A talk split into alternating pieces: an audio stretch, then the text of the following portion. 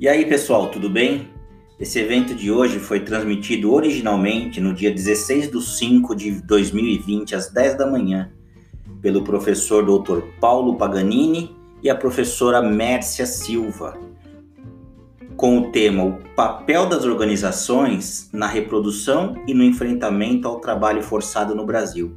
O professor Paulo é doutor em estudos organizacionais pela FGV com período doutoral na Universidade de Erasmus, em Roterdã, na Holanda, professor do curso de Administração e Ciências Contábeis da Universidade Cruzeiro do Sul e de Gestão de Recursos Humanos da Faculdade SB Coaching.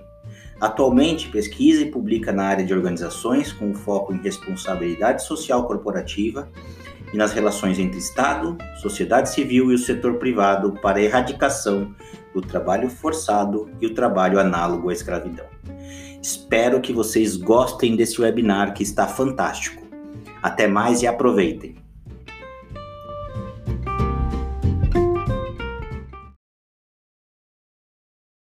Uh, que estão presentes também. Hoje esse webinar vai ser de um tema uh, que normalmente não é abordado nos cursos regulares de administração e ciências contábeis. Uh, um dos principais motivos de tratar esse assunto é justamente para conseguir promover aos alunos uma visão um pouco mais ampla sobre o campo das organizações. E nesse momento que eu propus o webinar é, para os nossos alunos, eu pensei, ninguém melhor para ser protagonista junto comigo quanto a Mércia. A professora Mércia, ela trabalhou no Instituto Aetos e hoje ela é diretora executiva do Impacto, que é um instituto que lida diretamente com essa questão. Eu vou pedir, então, que a professora se apresente. Mércia, por gentileza, fica à vontade uh, para se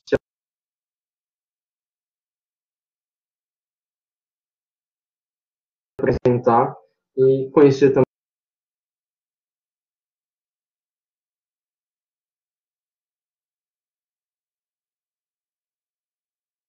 também os nossos alunos.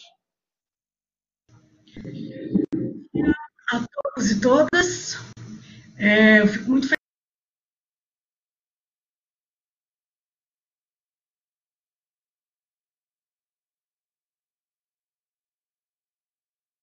feliz que a aula esteja assim tão cheia, logo no sábado de manhã. Parabéns pela universidade.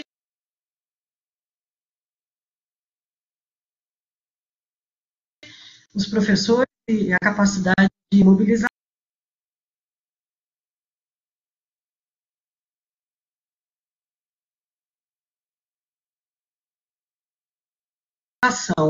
que fizeram aí, né? Eu não sou Flávio Lima, não tenho aquele talento, hein? Então, de vez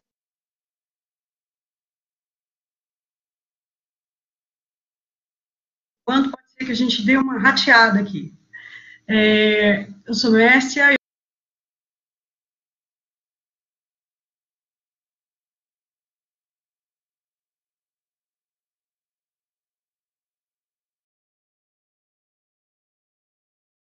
Eu nasci em Belo Horizonte, eu vim para São Paulo porque eu queria saber o que tinha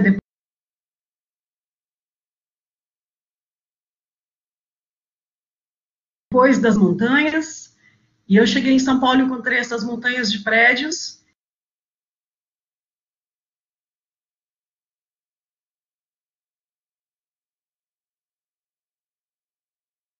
E aqui eu fui encontrando um pouco mais das desigualdades todas deste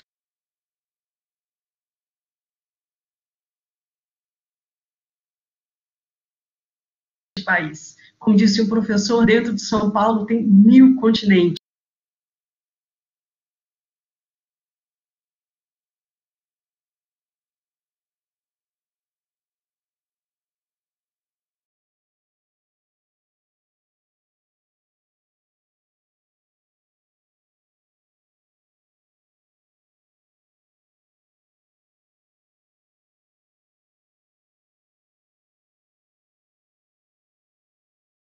Né? Não é só uma diferença de idade, tem diferenças culturais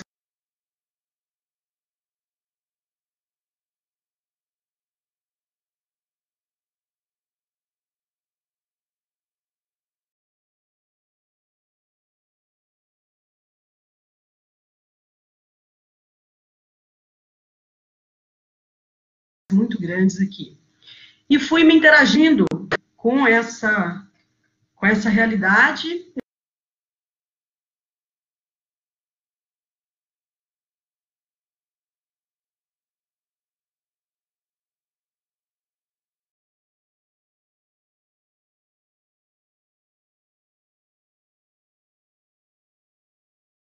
Eu fiz ciências sociais na USP e depois fiz mestrado lá também, em ciência política. Depois eu fui morar nos Estados Unidos.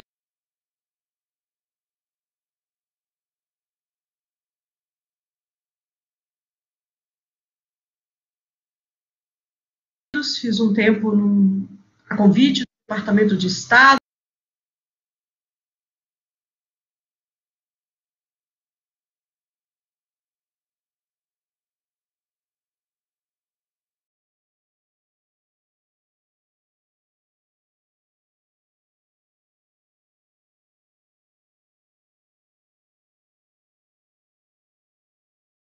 Para entender sobre diversidade. Trabalhei 15 anos no Instituto Observatório Social.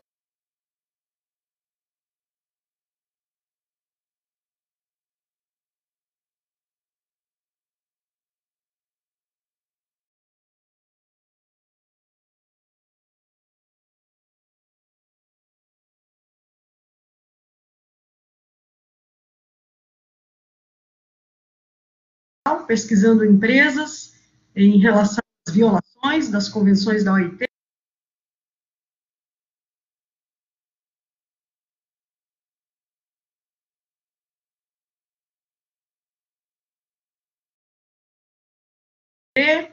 Daí fui para o Instituto Etos para discutir empresas,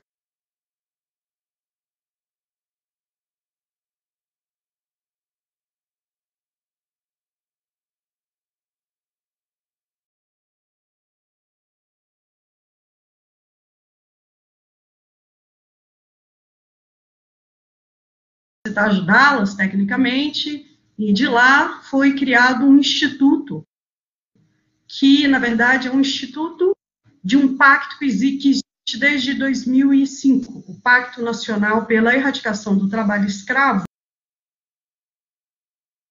surge em 2005, mas se torna um instituto em 2014. E eu estou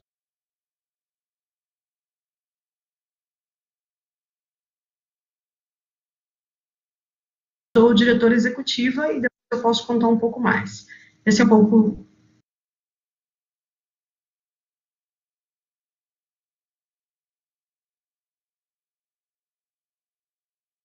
do meu eu.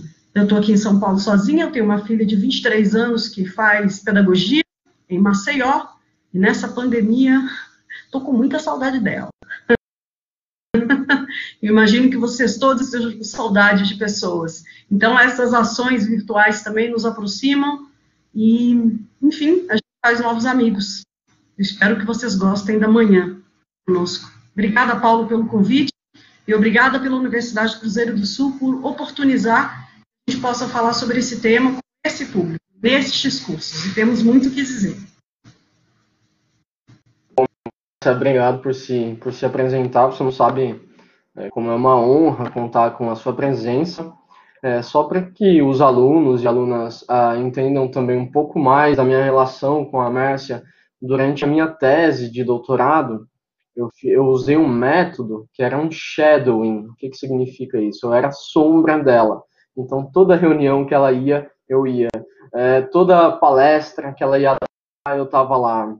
É, todo momento que ela ia trabalhar com articulação de alguns atores do setor privado, eu buscava acompanhar, ou até mesmo é, atores do setor público, né, Mércia, que nem ah, os atores da Prefeitura de São Paulo, eu sempre buscava acompanhá-la. Então, dessa forma, eu conheci um pouco mais do trabalho do impacto e, principalmente, da Mércia, que é a alma é, do impacto e que tem faz uma, uma ponte muito importante uh, do terceiro setor e do setor privado com o setor público. Isso é, é fundamental.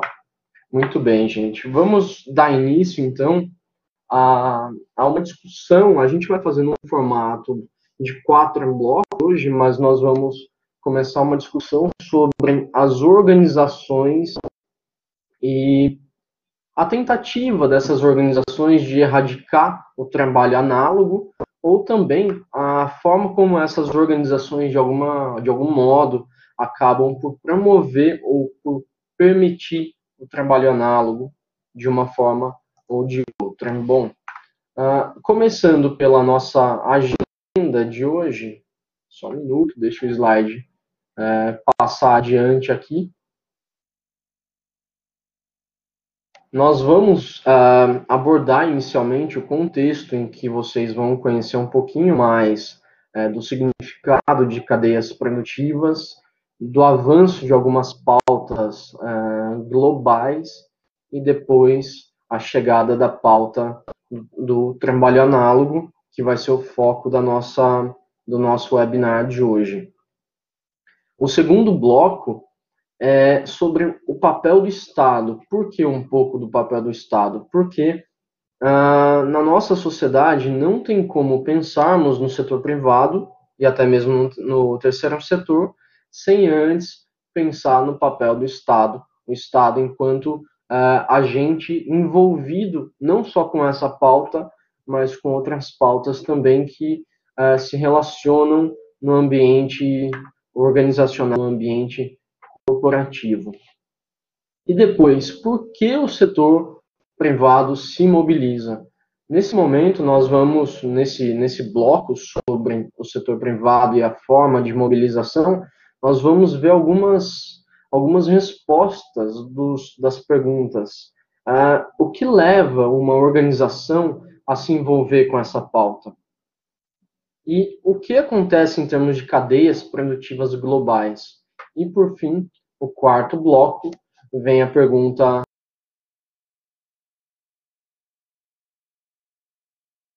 chave desse webinar, uh, de quem é a responsabilidade. E aí nós vamos, eu vou direcionar inclusive algumas perguntas para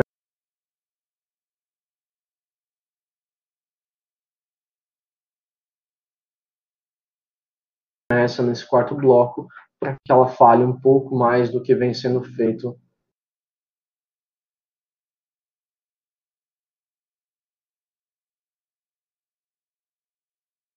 ao longo dos anos.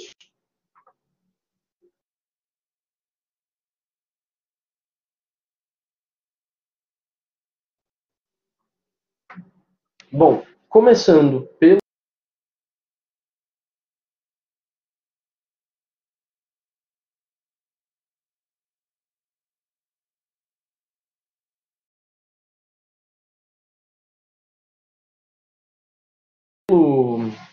pelo contexto, pela parte de contextualização,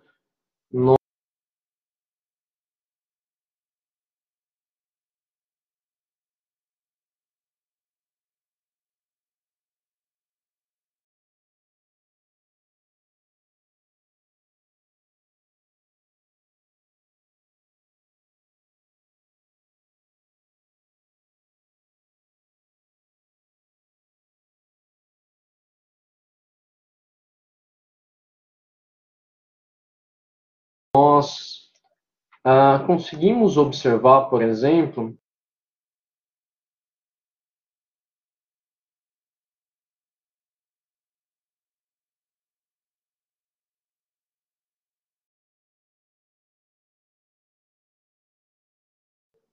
que ao longo dos últimos 50 anos houve uma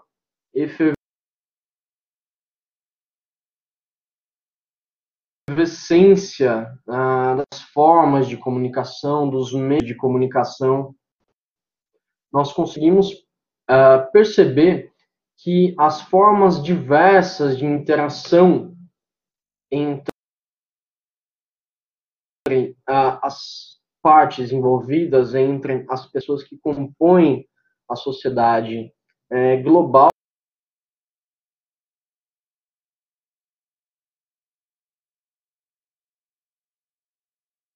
essas formas diversas ganharam cada vez mais fôlego, mais presença, ficaram de uma forma mais acentuada. Isso, de algum modo, leva também ao desenvolvimento de laços econômicos em nível global. Então, nós conseguimos observar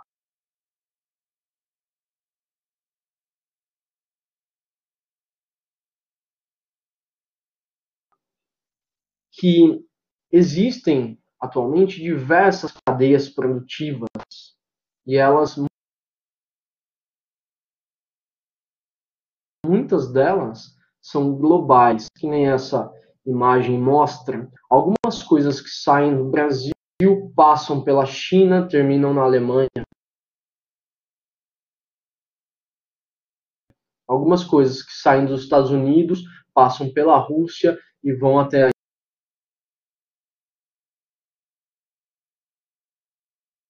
Índia. O que, que significa isso? Basta você olhar na etiqueta da sua camiseta ou do seu tênis, você vai ver que foi produzido em outro lugar. Mas, embora tenha sido é, produzido, por exemplo, em Taiwan, pode ter sido que a ideia tenha surgido dos Estados Unidos e os insumos tenham surgido no nosso país, enfim. Então, nesse momento, existem diversos laços econômicos que estão presentes a nível global. Isso leva também a entender que, apesar da existência das cadeias produtivas globais estar relacionada intimamente com as organizações, com as corporações, existem múltiplos agentes na cadeia produtiva global. E o que significa isso? Significa basicamente nós pensarmos que além do setor privado,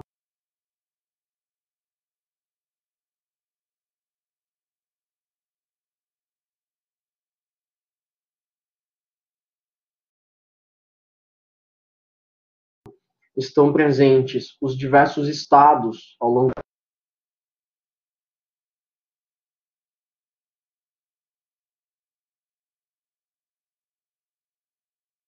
do, do globo.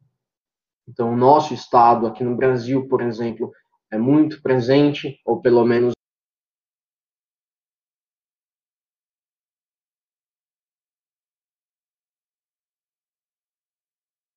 era até esse momento, ou até alguns anos.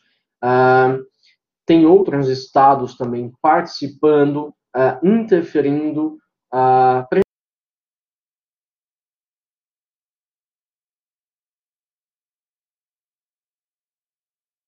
pressionando as cadeias produtivas globais. E além dos estados e do setor privado, tem também a sociedade civil, que normalmente é,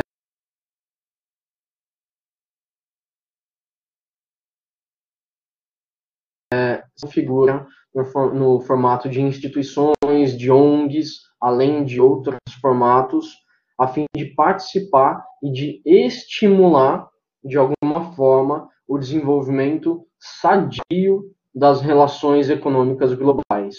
No momento que tem, então, o setor privado atuante junto com o Estado e junto com a sociedade civil representada ou organizada, nós temos então alguns desafios.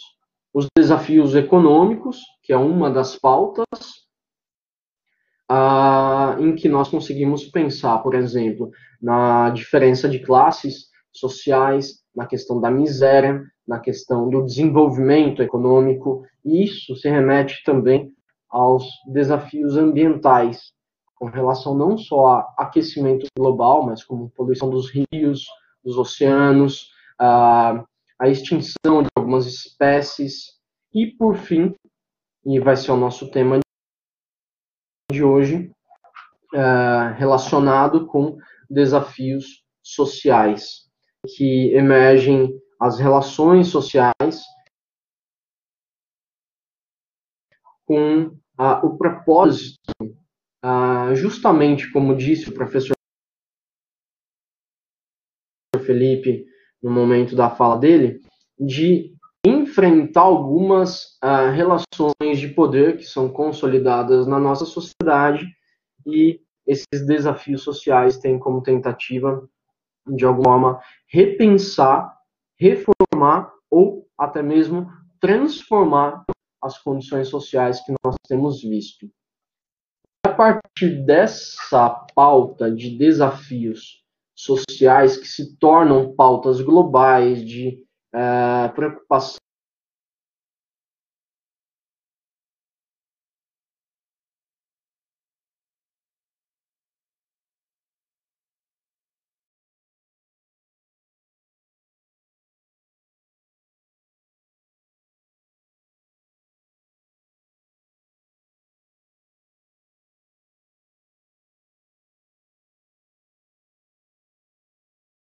da ONU, da Organização Internacional do Trabalho, a OIT, e de outras organizações é, globais, essas pautas ficam cada vez mais em voga. O tempo todo elas estão sendo chamadas. E em torno delas, ou melhor, acima delas, tem o chamado é, Triple Bottom Line. O que, que significa isso? É o tripé da sustentabilidade uma coisa não anda sem a outra. O desafio econômico, o desafio é, social e o desafio ambiental estão intimamente conectados de alguma forma. E quando nós falamos em relação ao trabalho análogo, nós pensamos que existem algumas formas de exploração do ser humano, diversas formas, na verdade.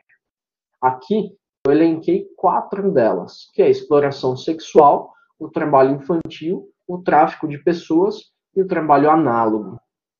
E aí eu queria passar para a Mércia uh, contribuir com as informações relacionadas com os números e o estado atual, a situação atual uh, desses números, situação atual do nosso, do nosso país e do nosso mundo. É, bom dia novamente, agora. É, Falar de números e de direitos humanos é bem delicado, mas eu queria provocar vocês a pensarem no que significa cadeias globais, o que significa globalização, e a gente pode ver isso todos os dias agora como notícia na TV. Onde a gente está comprando respiradores? O mundo inteiro se deu conta de que as fábricas de coisas essenciais estão em outros lugares que também precisam desses materiais. Nós estamos vivendo uma pandemia onde quem compra de quem ficou evidente, onde a dependência de todas as relações comerciais e o poder do dinheiro tem sido evidente. Eu não sei se vocês viram as notícias que o Brasil encomendou uma quantidade de respiradores, os Estados Unidos dobrou o preço, mandou, pagou frete e levou os respiradores. Isso acontece todo dia nas cadeias globais. Quem vende mais barato, vende mais. A que custo? Então, quando você olha o Banco Mundial, o Banco Mundial, com sede em Washington, tem um boletim que diz o seguinte: quais são os melhores lugares para fazer negócios? E esse boletim é seguido à risca por vários investidores. E os melhores lugares para fazer negócios é exatamente onde as legislações trabalhistas são as menores. O Catar, Emirados Árabes, está em primeiro lugar. Então, os investidores investem lá porque a lucratividade é enorme, porque os salários são baixos, tem benefício nenhum, seguro nenhum para aqueles trabalhadores. E é nesse contexto que esses vulneráveis são explorados. Então, quando a gente vai falar de números, a estimativa é enorme. A estimativa é de 150 milhões de pessoas pelo mundo. No Brasil, a estimativa é de 370 mil pessoas em situação análoga a escravo. No trabalho, não na, na, exploração sexual, que é outro número. Nem se conta o trabalho doméstico, ainda não se conta o trabalho infantil. Então, é muita gente. Por quê? Porque esse é um país da desigualdade. Esse é um mês onde se discute lá o 13 de maio, a libertação dos escravos. Foram quase 400 anos de cultura, de exploração de pessoas que eram consideradas menos valorizadas, menos humanas. E hoje, mesmo com toda a legislação que proíbe, você ainda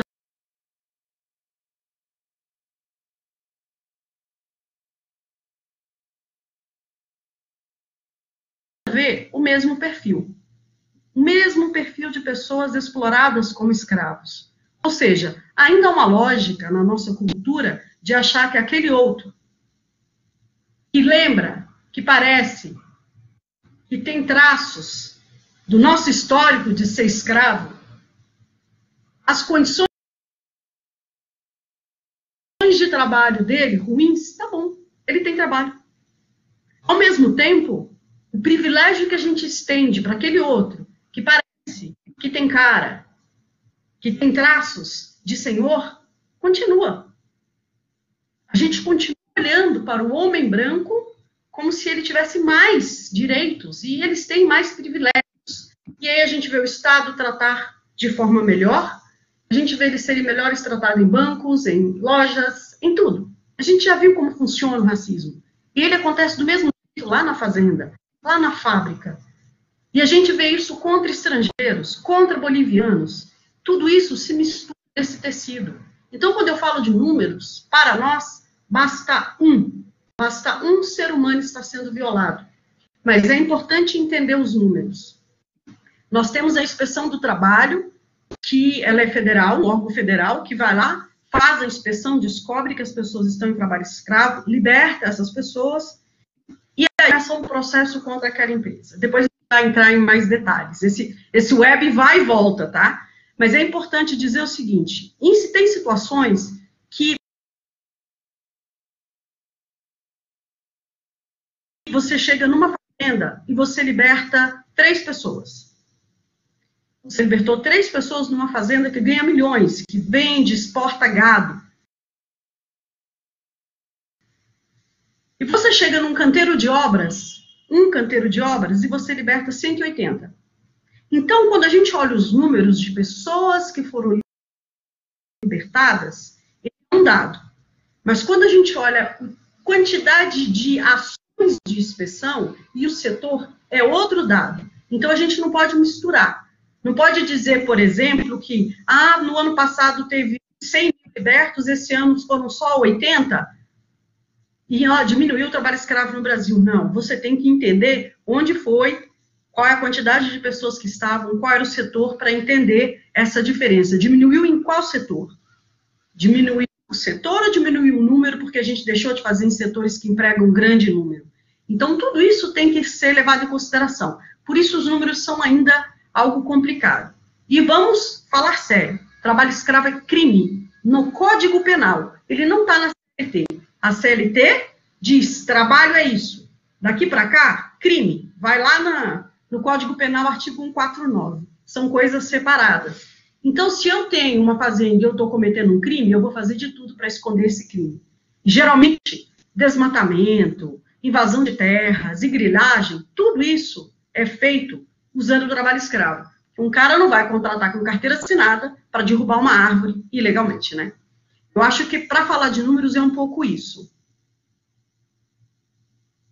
Obrigado, obrigado, Mércia, pela, pela sua fala.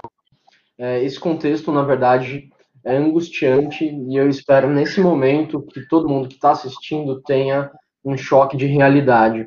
Foi esse esse choque que eu tive quando eu comecei a fazer minha pesquisa. Deixa eu pensar um pouco mais. É, quando eu converso com a Mércia, o que está acontecendo aqui? E naquele momento eu tive um choque de realidade. Eu vi que o negócio era muito mais profundo, o problema era muito maior. E principalmente, e pior, muito mais enraizado na nossa sociedade. A palavra é essa.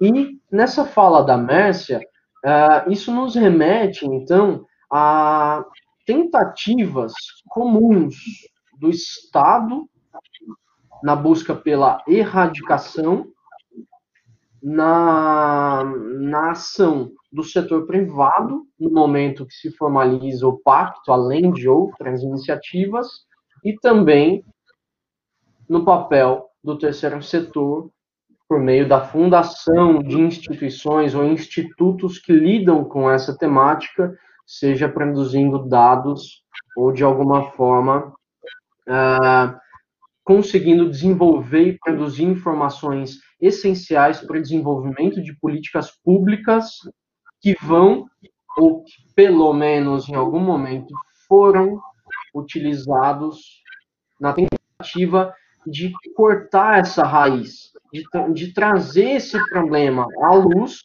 para que nós pudéssemos, de alguma forma, resolver. E aqui, ainda no âmbito do contexto, nós temos uma, uma linha do tempo. E aí eu passo de novo a bola para a Mércia, para que ela aborde um pouco sobre essa linha do tempo, um destaque para a chacina de Unai. Sim, sim, vamos lá. É, eu, olhando o Brasil numa distância maior do que essa linha, a gente saiu recente, né, bem recente em termos de nação, de um sistema é, de Estado centralizado, fechado, concentrando o poder e as tomadas de decisão nas Forças Armadas, eram os militares que tomavam decisões. Depois a gente teve um processo de transição com abertura de Congresso, e aí a gente tem uma série de eleições diretas e indiretas, e até a eleição de Fernando Henrique Cardoso, até o momento em que Fernando Henrique Cardoso foi eleito, antes dele, todos os relatórios que o Brasil mandava para as Nações Unidas diziam o seguinte: o Brasil é ótimo, o Brasil não tem racismo, o Brasil não tem discriminação de gênero, o Brasil não tem trabalho infantil e o Brasil não tem trabalho escravo. Ano a ano, esse era o relatório que o Brasil enviava. Era assim que o Brasil se apresentava para o mundo. Quando Fernando Henrique, que é um sociólogo, assume a presidência, ele também fez parte de uma pesquisa nos anos 70 que a, as Nações Unidas contratou para entender a democracia racial brasileira. E ele percebeu que havia racismo, ele era um dos pesquisadores que acusaram que tinha racismo, ele era um, um dos intelectuais que sempre disse, ele a esposa, Ruth Cardoso, o Brasil é racista, o Brasil é racista. Então, quando ele assume a presidência, uma das primeiras coisas que ele faz é mandar um documento para as Nações Unidas em 1995 e muita pressão social também, tá? Ele não fez isso sem sociedade civil pressionando, não. Então, com, quando teve muita pressão de sociedade civil, ele manda um relatório dizendo: temos racismo, temos desigualdades de gênero, temos trabalho infantil, temos xenofobismo, temos homofobia e temos trabalho escravo.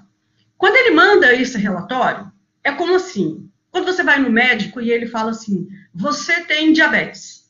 A partir daí você começa a tomar remédio, você começa a tomar cuidado, você começa a se cuidar. Então foi em 1995 que o Brasil começa a criar ações. E a mais importante foi a criação dessa equipe de fiscalização móvel. Por quê? É porque é muito arriscado você chegar na fazenda e falar com, com o fazendeiro: isso aqui é trabalho escravo, agora o senhor vai ser processado. E aí, a, quando você cria o grupo móvel, você pega as denúncias anônimas, que geralmente chegavam pela CPT, que era a Comissão Pastoral da Terra, e outras organizações, muitas delas religiosas, que era quem recebia o pedido de socorro dos familiares. Então, essas organizações levavam isso para o Estado. Então, em 95, o governo começa a criar política pública.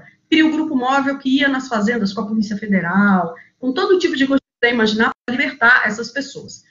Então, começa a ser libertados oficialmente da categoria de trabalho escravo. Tinha inspeção do trabalho antes? Tinha, mas os inspetores viam aquela situação e não tinha um checklist que ele falava, isso é trabalho escravo, porque o Brasil negava. É como se você não soubesse que a doença existia. Então, em 95, começa a dizer, tem trabalho escravo. E aí começa a trabalhar isso. E aí, em 2003, percebeu-se que, até 2003, de 95 a 2003, percebeu-se seguinte: nossa, a gente vai lá, fala com aquele fazendeiro, multa ele, fala para ele fazer trabalho escravo, ele continua. E as empresas, grandes empresas multinacionais, continuam comprando dele. Não vamos esquecer em que contexto o Brasil está nesse período, tá? é o período onde o Fernando Henrique Cardoso, já no seu segundo mandato, envolve muito o setor privado nessa lógica de vamos construir um Brasil com transparência, todo mundo trabalhando, vamos fazer o Brasil crescer, um Brasil de ponta. É o Brasil começa a sair dessa situação de ser apenas exportador de minério e exportador de café ou commodities, para começar a produzir mais coisas, a inovar, é quando chega a internet, enfim, é uma efervescência. E essa efervescência permitiu que os empresários fossem convidados a fazer alguma coisa. Então, os empresários estavam envolvidos, cria-se Instituto Etos, cria-se Observatório Social, CEBEDES, várias iniciativas de envolver o setor privado nessa conversa de cidadania. Então, em 2003, a OIT, a partir de uma pesquisa que conseguiu provar que grandes empresas compravam de fazendas da lista suja, ela publica, ou enfim, o Estado cria a lista suja para que elas tenham acesso a essa informação. E aí a coisa fica bem maior, que aí você começa a ter na internet o um nome de fazendas. Né? Você começa a ter na internet a transparência do papel do Estado, informando sobre aquele que é um violador. É como se a gente tivesse acesso a todo mundo que faz corrupção. Transparência é importante. Então, a lista suja é um elemento de transparência do papel do Estado. E aí a gente tem uma tragédia que acontece em 2004. Três auditores fiscais, mais um motorista, foram numa fazenda em Unai, Unai fica ali no noroeste, no, eu não sei muito dessas partes assim, norte, né? Norte, noroeste. Ixi, acho que é noroeste mesmo de Minas Gerais, bem ali no cantinho. É um município muito rico e eles foram lá fazer a inspeção do trabalho a partir de uma denúncia e havia trabalho escravo na fazenda. E eles fizeram os autos de infração, deram lá todas as multas, libertaram as pessoas, chamaram a polícia, os trabalhadores foram, saíram, foram libertos e quando eles estavam na estrada, eles foram surpreendidos e foram mortos, a mando do dono da fazenda. Os assassinos, né, os, os, os pistoleiros, foram presos e falaram: quem mandou a gente fazer foi o fazendeiro X. Bom, esse fazendeiro X virou prefeito, ele era amigo do juiz, ele brigou durante 12 anos para que o processo fosse julgado em Unai, enquanto o resto do Brasil dizia que o processo tinha que ser julgado numa corte em Belo Horizonte. Quando a gente conseguiu trazer tudo isso para Belo Horizonte há três anos atrás, ano passado o processo meio que caducou. Então, é nessa lógica que a gente vê o risco dos auditores fiscais estarem na ponta fazendo a inspeção do trabalho e a lógica daquele que é pego explorando vulneráveis é, de ser violento, de usar a violência. Com a lista suja no meio do caminho, com o escândalo do os, então, empresários do Brasil já engajados e participando de redes de, de, discussão de responsabilidade social, criaram o Pacto Nacional pela Erradicação do Trabalho Escravo. Foi um pacto a convite da Organização Internacional do Trabalho, que tinha como participantes o Instituto Etos, o Instituto Observatório Social, a, a ONG Repórter Brasil, de Leonardo, que denuncia trabalho escravo, e a OIT. Esse pacto vai acompanhando um bom tempo isso vira um destaque internacional. É a primeira vez que empresários no mundo se juntam em torno de um tema. Ficou muito famoso. Você tem um caso emblemático. Eu vou citar o nome da empresa agora, porque empresas têm várias ações positivas e tem momentos que elas também têm ações negativas.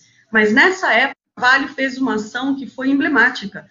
Ela não tinha trabalho escravo na situação dela, mas ela fornecia para uma empresa que usava trabalho escravo. Ela deixou de vender ela falou: para você eu não vendo. Então foi uma, uma grande boa ação naquela época, uma boa prática, uma prática inteligente. Você também olhar para quem você está entregando o seu material, o seu produto, se esse produto vai ser usado é, da forma adequada. A Santista a mesma coisa, proibiu que o jeans que ela produzisse fosse parar em fabriquetas que usavam trabalho escravo, de bolivianos, ou mesmo de brasileiros, lá no Caruaru, lá em Toritama, no Pernambuco. Então é assim que vem essa história. E em 2013, no finalzinho de 2013, começo de 2014, a gente cria então o Impacto, que é o Instituto do Pacto Nacional pela Erradicação do Trabalho Escravo, que é um pouco para dar maior tecnicidade, maior equipe dando treinamento para as empresas, criando ferramentas novas. Então a gente está aqui para olhar esse dado, mostrar onde está o risco, falar com pessoas, falar com vocês, certo? É importante que vocês que sejam contadores, que, que um dia vão trabalhar com pequenas empresas e com pequenas fazendas que sejam, que vocês falem sobre condições de trabalho, que vocês falem sobre jornada exaustiva, que vocês falem sobre degradação, que vocês acompanhem o pagamento de tudo que tiver é, acordado. Se, se é um trabalho temporário, que exijam que vocês forneçam contratos de trabalho temporário para o seu cliente, para que ele possa ter essa relação formalizada com seus empregadores, para que não seja um trabalho de exploração em relação ao trabalho escravo. Isso é o que aconteceu no Brasil, tá? De 2014 para cá, o mundo acordou. E aí eu acho que o Paulo tem outro slide que a gente vai falar do mundo, certo? Se eu estou bem lembrado do nosso combinado. Não, Messi, a gente não vai falar do mundo hoje, mas a gente vai marcar provavelmente um outro webinar para abordar um pouco mais sobre a questão global, né? Mas ah, esse panorama que a Mércia nos deu, ou melhor, essa linha do tempo que a Mércia define, já mostra o como, e eu vi aqui pelos comentários, o quanto a nossa tentativa de combate é recente. E nós vamos falar em um certo momento também o quanto essa tentativa de combate está sendo minada nesse momento, está ah, com sérias dificuldades de avançar. Então, ah, nesse momento, a gente vai falar para vocês um pouco mais do papel do Estado. E aí, de novo, eu vou pedir para a Mércia retomar, só deixa eu ver se eu consigo passar esse slide, Mércia. É, só para é, enfatizar sobre a lista suja, a Mércia bateu bastante na tecla dessa lista suja, mas o significado institucional dela e a, o significado formal dela é basicamente o cadastro de empregadores que fazem uso do trabalho análogo. Então, se em uma fazenda existe trabalho análogo e não tem uma empresa constituída, por exemplo, o empregador, pessoa física, pode é, ir para a lista. Então tem uma importância fundamental em termos de, é, de informação que todo mundo tem ao longo da cadeia produtiva. Você, Joel, que tá, o Joel Apolinário que está acompanhando, você, enquanto gestor, vai negociar com alguém que tem nome na lista suja e vai uh, prejudicar o trabalhador lá na ponta de alguma forma, ou vai alimentar essa, essa relação de exploração que existe em algum momento? Eu imagino que não. Então, a lista suja ela tem uma importância institucional de mostrar para o mundo todo, olha, o Brasil está fazendo algo. Como também tem uma importância de ações de, de fato. Você consegue mover ações, você consegue fazer a sua gestão andar contra o trabalho análogo no momento em que surge a lista suja. O gestor, a gestora que estão na rotina, no dia a dia, conseguem de alguma forma fazer uso da lista suja para definir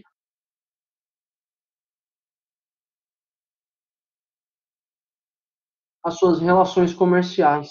Seja que nem a Mércia falou, uh, em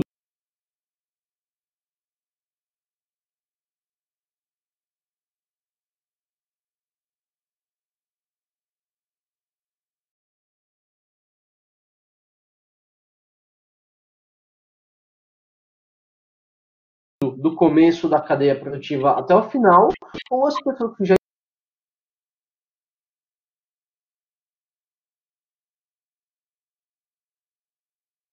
estão no meio da cadeia produtiva ou mais para o final da cadeia produtiva. E em termos de cenário, de contexto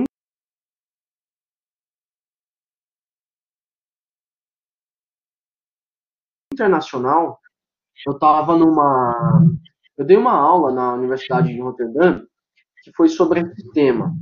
Só uma aula, uma disciplina chamada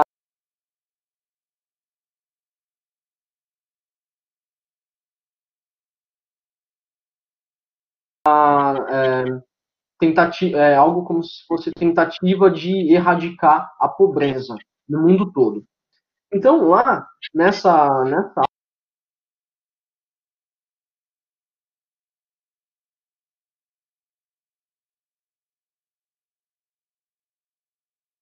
aula tinham pessoas da Índia, do Paquistão, de diversos países da África, uh, da Rússia, enfim, de diversos lugares.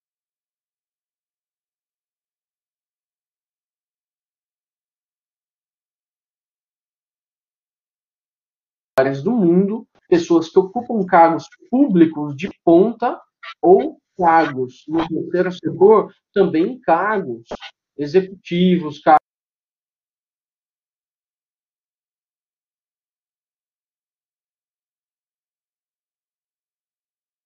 cargos que executam, no sentido, é, executam as ações, executam as políticas públicas. Naquele momento em que eu falei da lista suja, todo mundo ficou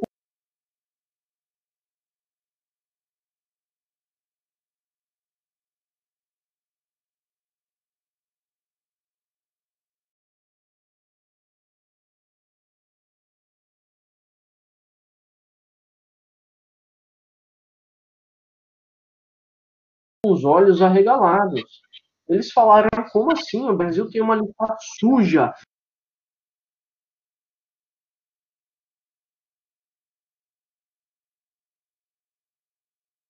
Isso é muito bom em termos de ações.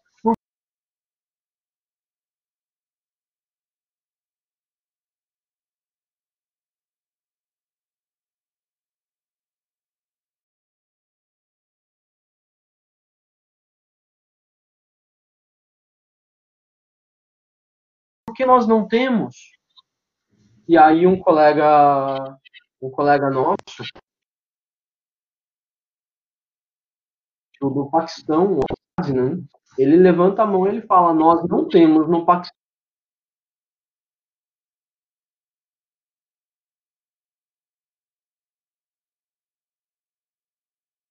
porque nós não conseguimos sustentar a aprovação. O Estado paquistanês mina ou derruba a tentativa de surgimento da lista suja.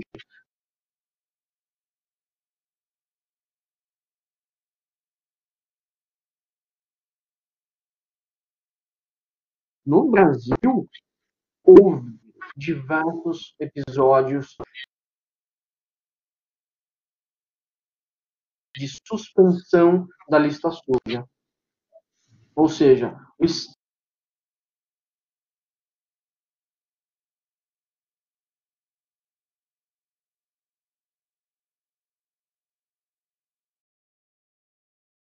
Estado atendendo a anseios. Gente, saiu o slide aqui. Mas o Estado atendendo a anseios de alguma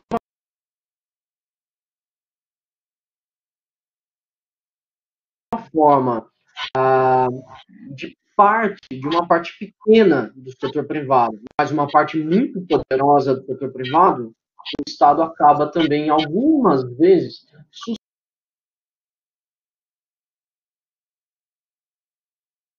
suspendendo a lista suja, ou seja, fazendo com que a lista suja deixe de ser efetiva, deixe de ter uma representação formal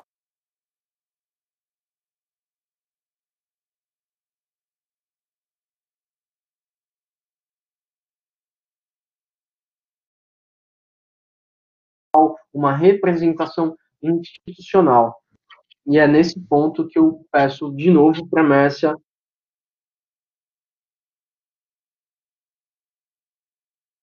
dar continuidade sobre o papel do Estado, esse papel ambíguo do Estado ao longo da nossa história recente. É engraçado quando a gente fala Estado, né?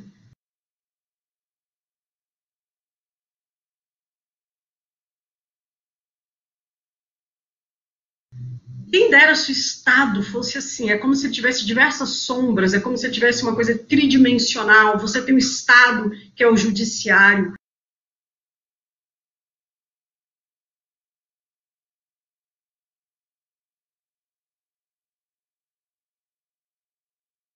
o Estado, que é o executivo, o Estado, que é Congresso, que é o legislativo. Todos eles são pedacinhos do Estado. Você tem o Estado no nível federal, o Estado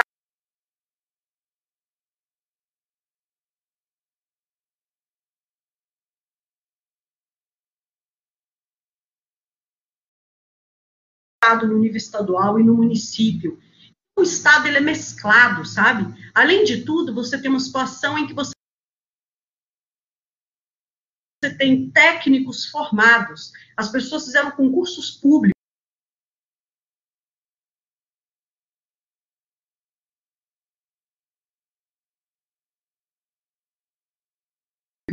Elas se dedicaram para entender um tema, elas vão ali desenvolver o papel que elas sentido de vocação. Eu vim defender o povo brasileiro.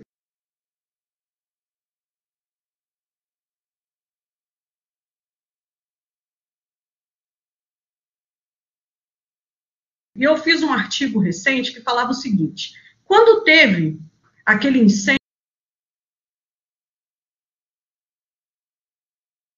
na boate Kiss, todo mundo queria saber por que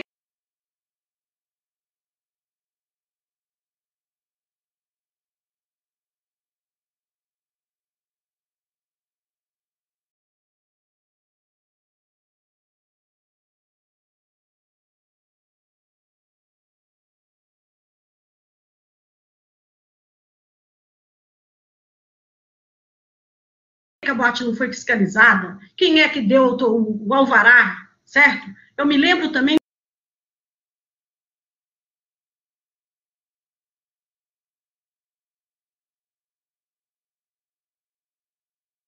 quando teve, eu me lembro porque eu, eu tenho uma certa idade, sabe? Teve um, um barco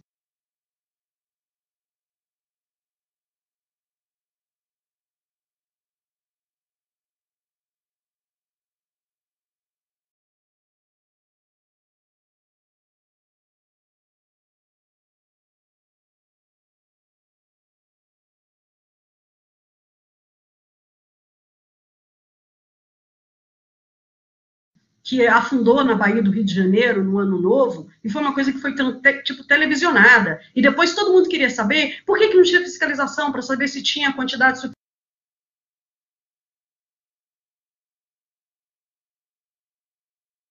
suficiente de, de colete salva-vidas, etc, etc. A gente chama o Estado para proteger o nosso direito, a gente chama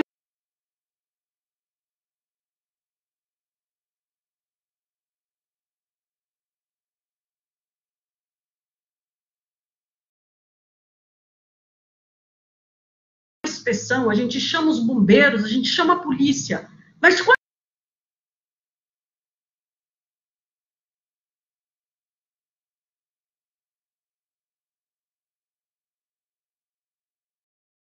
se trata de trabalho escravo, as pessoas acham que não é o mesmo Estado. Aí começa a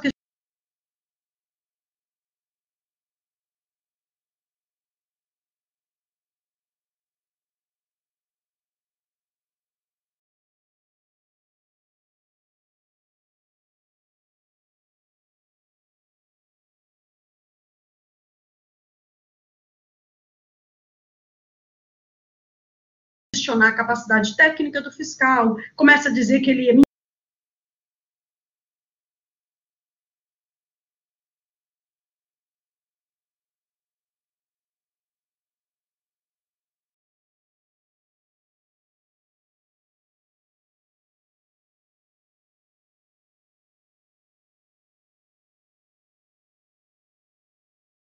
mentira, começa a dizer assim, ah, é exagerado. Por quê? Porque é exatamente a fiscalização contra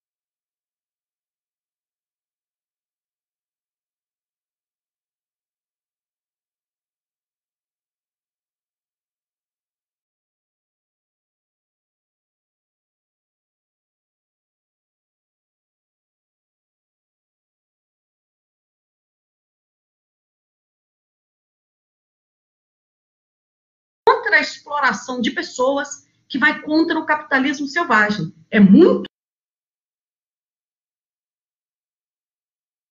lucrativo você ter 100 pessoas trabalhando para você sem pagar salário.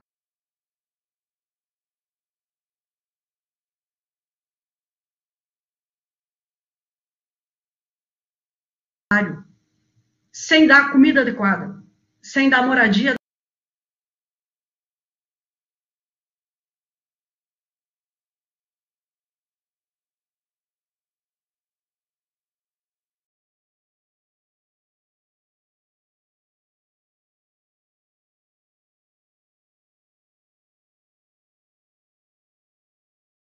adequada. Elas não vão trabalhar oito horas, elas vão trabalhar em jornada exaustiva. Elas não vão ter décimo terceiro.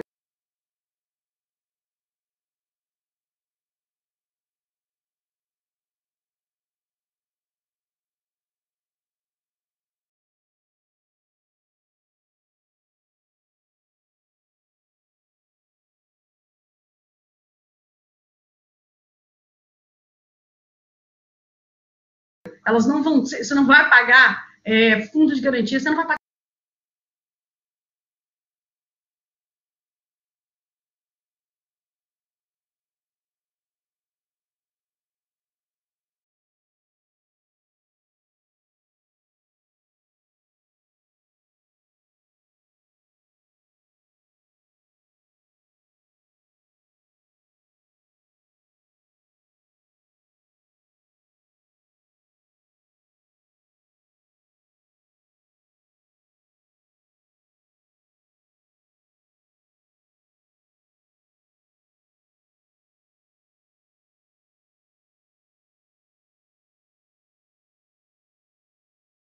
é nada. Olha como é vantajoso.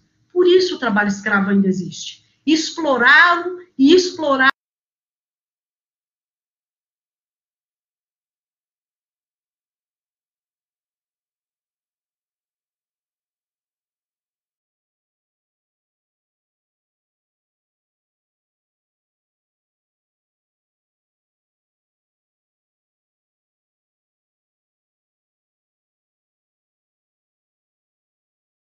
Eh, explorar o trabalho escravo e negar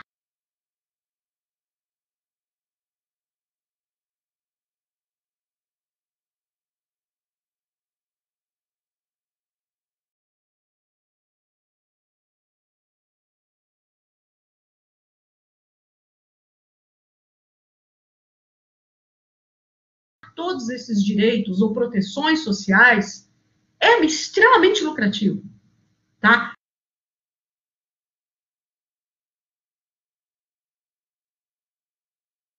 Não é lucrativo para a empresa cá na ponta.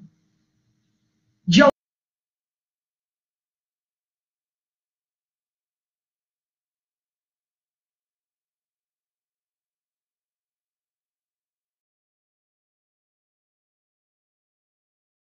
alguma forma, para ela, se tivesse que medir o lucro, é mínimo. Ela vai pagar uma multa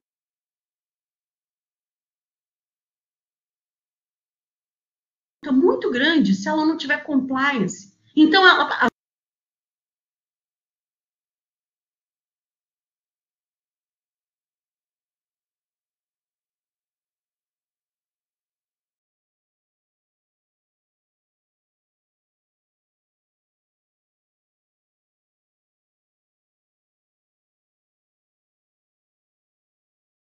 as empresas hoje precisam desse Estado fazendo o trabalho delas por quê? Porque no meio tem gente lucrando e é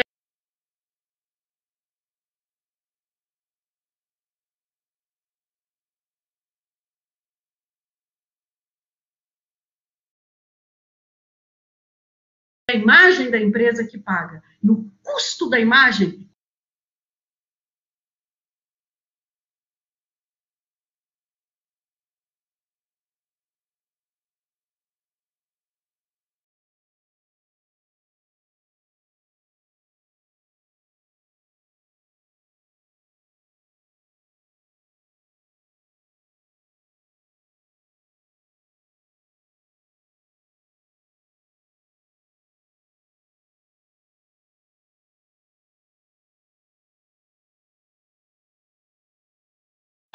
mais caro do que efetivamente aquele lucro que aquele fazendeiro ou que aquela confecção teve.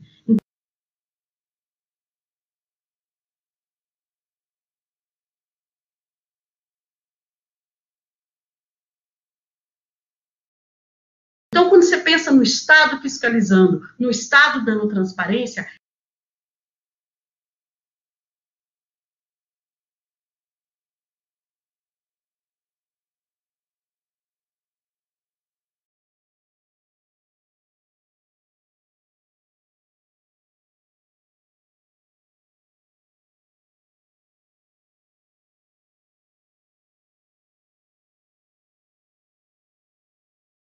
ela envolve, de certa forma, uma, um aprendizado coletivo. Toda a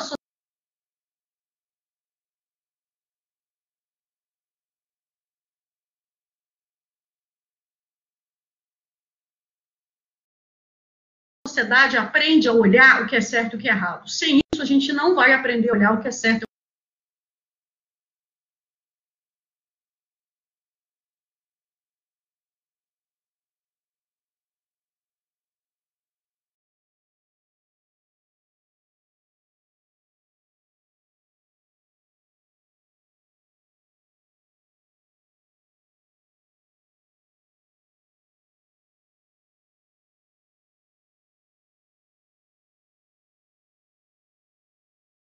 que é errado. Então, a transparência de dados é super importante. A lista precisa continuar para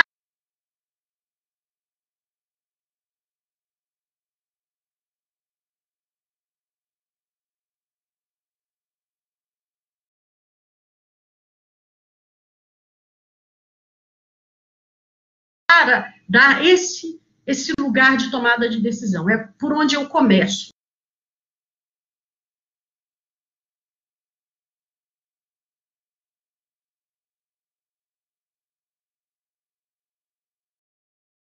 Certo? E é óbvio que você tem pressões para todos os lados para suspender a lista, ou para dizer que ah, não é isso que é trabalho escravo, não. O trabalho é só se a pessoa tiver com a mão amarrada. Ou o trabalho escravo é só se tiver alguém lá na porta com uma, com uma arma impedindo a pessoa de sair. Aí o fiscal chega na fazenda e tem um monte de gente armada e os trabalhadores ali, capinando, arrumando, trabalhando. Aí o auditor chega e fala assim: por que, que o senhor está armado? Ah, nós cinco pessoas aqui com armas na mão estamos aqui para proteger os trabalhadores se vier uma onça. É, tentaram mudar a legislação com esse argumento. Então, é importante a gente entender quando a gente briga no Congresso para que a lei seja mantida, para que não mude o conceito, é porque isso permite ao Estado técnico, sério e científico que ele faça o seu papel de fiscalizar, de libertar e de dar transparência. E isso deveria ser uma vantagem competitiva do Brasil. Porque se nós temos uma lista que diz não compre desses, todos os outros podem ser exportadores. É muito mais barato, é muito mais simples. Então, as empresas nacionais e multinacionais defendem a lista, defendem que ela tenha esse papel, porque imagina se você tem 70 mil fornecedores e você tem que visitar todos eles todo ano, não dá nem tempo para você ter certeza que a sua cadeia produtiva não tem trabalho escravo, que se tiver, você não exporta a sua carne, você não exporta o seu minério, você não exporta nada, porque os outros países acordaram e estão criando legislações. E com relação aos bancos públicos, mesmo desde quando criamos a lista suja, outros mecanismos legais foram criados. Por exemplo, banco, os bancos públicos não podem emprestar dinheiro para quem está na lista suja. É por isso que grandes empresas não querem entrar na lista suja. Elas vão perder investimento do Estado, investimento de investidores internacionais. E agora tem um acordo internacional do setor bancário de não emprestar dinheiro, de realmente fazer o due diligence, deles acompanharem para onde está indo o dinheiro que eles estão usando, se está sendo bem aplicado e se questões sociais, não só as ambientais, estão sendo observadas. E a gente teve notícias recentes aí sobre essas relações de investimento. É, bom, eu vou parar por aqui, porque a gente tem um pouco mais de caminho para andar, senão a gente não avança. Bom, Márcia, obrigado de novo. Então, uh, o que nós estamos vendo nesse momento, vocês já conhecem é, a partir desse momento, o contexto uh, recente da tentativa de erradicação do trabalho análogo, ou pelo menos a existência uh, do trabalho análogo no nosso país. Isso vocês conhecem. Vocês passam a conhecer também a chamada lista suja, que é uma referência é, fundamental. E pelos comentários que eu estou vendo, as pessoas estão chocadas. E que bom que estão chocadas. Eu fico muito uh, satisfeito com isso, porque nesse momento significa que a Mércia, na fala dela, eu na, um pouco na minha fala, a gente consegue, de alguma forma, é, produzir esse incômodo em todo mundo. Isso é fundamental. A nossa sociedade não tem esse incômodo quando é, diz respeito ao trabalho análogo. E quando a gente pensa especificamente no setor privado, é, nós trazemos aqui há três óticas pelas quais nós podemos entender o comportamento do setor privado. O que leva uma organização, seja ela nacional ou multinacional, transnacional, enfim, o que leva essa organização ou essa corporação a participar, a tentar, de alguma forma, erradicar o trabalho análogo. A começar, nós temos aqui nesse ponto algumas pressões que existem na cadeia produtiva global. Como a Mércia bem colocou, existe uma situação em que se a cadeia produtiva contém algum foco ou algum ponto de trabalho análogo, não se consegue exportar. Então, o que muitas organizações de ponta, estão lá na ponta da cadeia, começam a fazer? elas começam, de alguma forma, a pressionar a cadeia produtiva delas, de, dela para que haja uma espécie de limpeza, coloquem aspas nisso, limpeza dessa cadeia produtiva. Só que são duas pressões que algumas corporações exercem, não estou generalizando, que duas corporações exercem. Uma delas é em termos dessa limpeza. Então, a cadeia, a, um, uma organização que está na ponta da cadeia vai olhar para o restante da cadeia e vai falar: por favor, não usem trabalho análogo, senão comigo vocês não vão negociar. Aí todo mundo quer vender para essa corporação que está na ponta e acaba de alguma forma se atentando. Então, uma, uma das fontes de preocupação são as pressões existentes na cadeia produtiva. No entanto, nós temos um outro lado da moeda em que algumas corporações pressionam as cadeias produtivas também é, buscando ampliar a sua, a sua margem de contribuição, o seu ganho, o seu acúmulo de capital. E muitas vezes isso vai causar a chamada incorporação adversa. O que significa isso? Significa que vai espanar em algum lugar. Então, a pressão para haver aumento do ganho, do acúmulo de capital, pode levar à, à existência do trabalho análogo. Tá? Então, isso é um tema muito debatido pelo Leonardo Sakamoto, que a, que a Mércia comentou, é, da ONG Repórter Brasil, é, e isso existe de fato, mas não são as duas únicas formas. Então, a pressão somente leva, por um lado, a possibilidade de existência do trabalho análogo na cadeia produtiva, mas também pode induzir, de alguma forma, a, de novo, aspas, limpeza dessa cadeia produtiva. Por que eu falo limpeza? Porque o trabalho análogo vai continuar existindo, só que fora da cadeia produtiva. Outra forma que a gente consegue perceber que é o movimento das organizações é o chamado mimetismo. O que, que significa isso? É a mímica. Uma organização passa a imitar a outra. Então, tem uma organização de vanguarda que começa a adotar medidas, como, por exemplo, a Santista Têxtil, a, a Vale, que já adotou medidas, que nem a Mércia comentou, é, a gente começa a ver organizações de ponta tomando algumas ações, adotando algumas ações, e outras que começam a ir no embalo. Olha só, fulano de tal está fazendo isso, vou fazer também. Por quê? Muitos podem pensar que é em relação à marca, em relação à evidência que a marca pode ter enquanto uma marca que promove o trabalho decente. Também é, mas também é porque a organização, de uma forma ou de outra, contém pessoas. Então, algumas pessoas dentro de algumas organizações buscam ah, enfrentar a tentativa de acúmulo de capital por si só e passam a buscar a, a, essa promoção do trabalho decente, além de outras pautas, a partir da justificativa de que um concorrente está fazendo, um parceiro está fazendo, alguém na Califórnia está fazendo.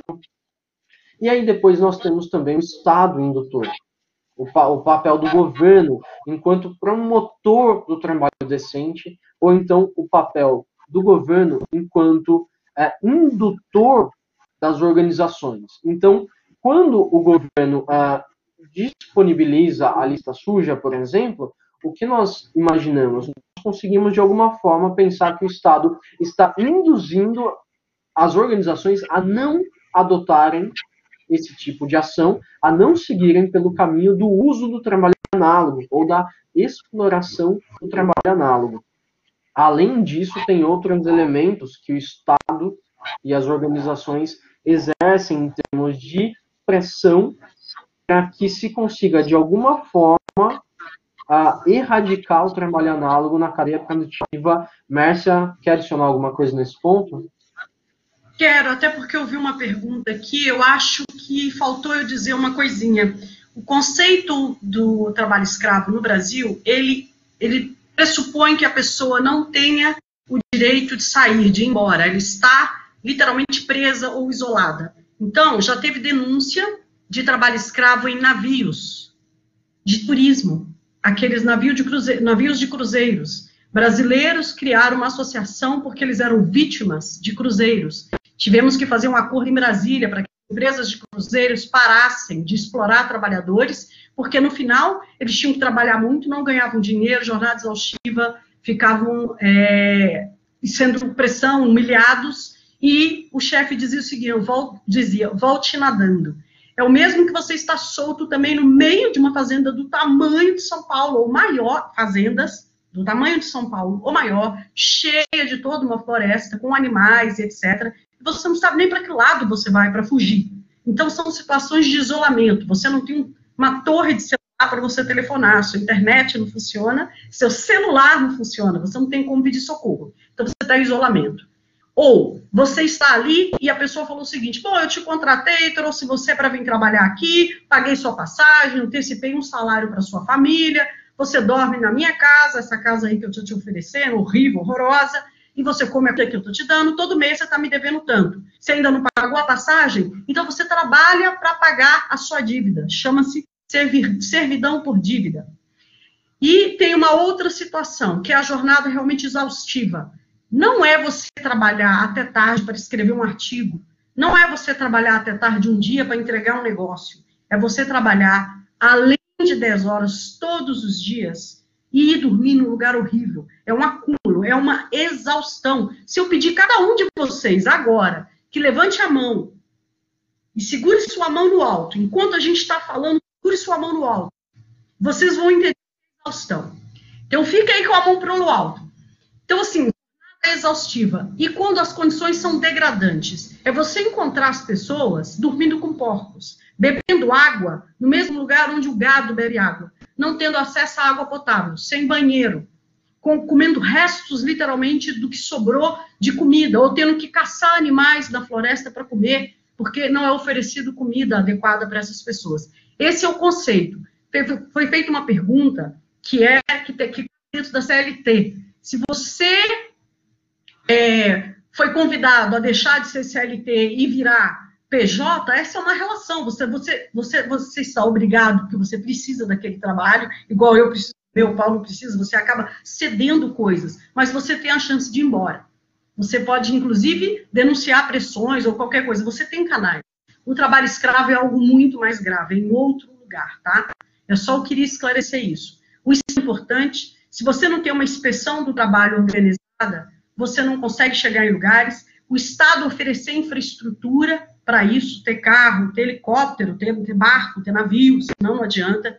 Né? Também é importante o Estado ter postos para que as pessoas tenham carteira de trabalho, senão não adianta exigir que todo mundo tenha carteira assinada se o Estado não tem onde emitir a carteira. Então, tem vários aspectos onde o Estado induz o comportamento correto das empresas. E olha, daqui para frente, ter questões, ter as questões de direitos humanos todo bem, com indicadores, com relatórios, mostrando o que você está fazendo, está virando uma questão legal. Não é só não é só estar bonito na fita. Você pode perder investimentos. Então, virou questões de competição entre empresas. Então, esse mimetismo do bom comportamento, da responsabilidade social levado a sério, aí você tem políticas sérias de inclusão de gênero, de combate ao racismo, de combate à homofobia e de combate ao trabalho escravo infantil nas cadeias produtivas. Também tem isso, né? As empresas podem falar, agora eu atuo só com você. Se você não tiver adequado, eu não atuo com você. Mas a gente não consegue ainda evitar que aquele outro que não está fazendo negócio com essa empresa faça negócio com outra empresa. Então a gente precisa se juntar. Tem que ser todo mundo contra o trabalho escravo. Eu convido vocês depois, né, se quiserem, a visitar o site do Impacto. É Impacto com N, impacto.org.br, para que vocês possam ver um pouco mais. Tem vídeos lá. É esse aí, obrigada. Muito bem. É, quando a, a, até esse momento, então, o que, que nós temos? Nós temos ah, um contexto em que vocês que estão assistindo conseguem captar o conceito ou a ideia do significado do trabalho análogo e suas formas. Ah, como a Mércia falou, não é só um trabalho ruim. Não, não é. Vai além, está abaixo. Vocês já têm isso. Vocês conseguem ver também a situação é, em que nós precisamos, de alguma forma, da chamada lista suja como referência, nós conseguimos perceber o papel do Estado enquanto promotor do trabalho decente ou papel do Estado enquanto ente que vai buscar a erradicação do trabalho análogo, ao mesmo tempo em que, quando o Estado suspende a lista suja, como foi o caso é, bom, enfim, quando o Estado suspende a lista suja, nós observamos que o Estado se torna um obstáculo, porque no momento em que há a suspensão da lista suja, essa lista suja, quando ela quebra, ela se rompe, ela deixa de ser uma referência, você olha o setor privado, parece todo mundo uma barata tonta. E aí, para onde eu vou? O que, que eu faço? Para onde eu corro? O que, que eu faço? Eu lembro quando uma das situações em que houve a suspensão da lista suja, o celular da Mércia disparava todo mundo Mércia. A gente está falando em diversas organizações do setor privado, multinacional, é, um monte de gente ligando, Mércia, o que, que eu faço?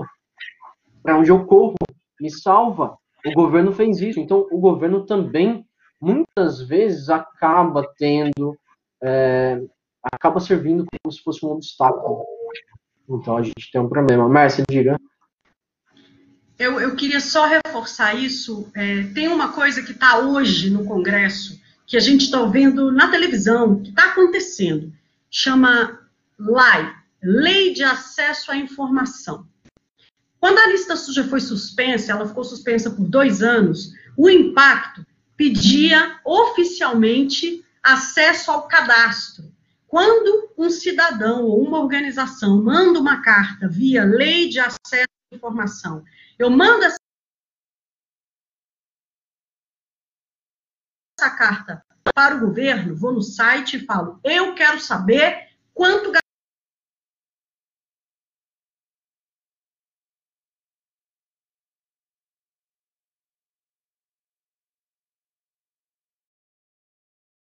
gastou o Bolsonaro, quanto gastou o ministro XYZ no cartão corporativo.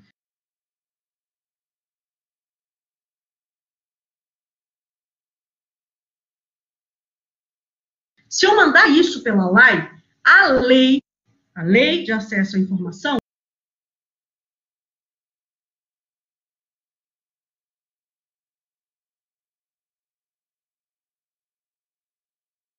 obriga que o Estado me dê a informação em 30 dias, sendo prorrogáveis por mais 10 dias. O que, que nós, sociedade civil, fizemos quando a lista foi, a lista foi suspensa? A gente mandava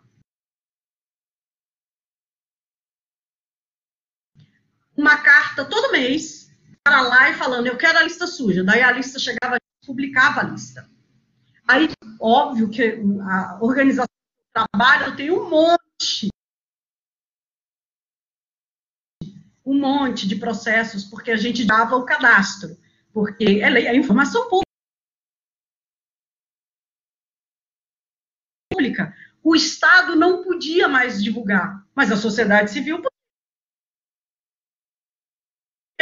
Então, nós divulgávamos a lista suja. Se qualquer informação que o cidadão brasileiro precisa, ele tem que ir na lei de acesso à informação e pedir. Por isso,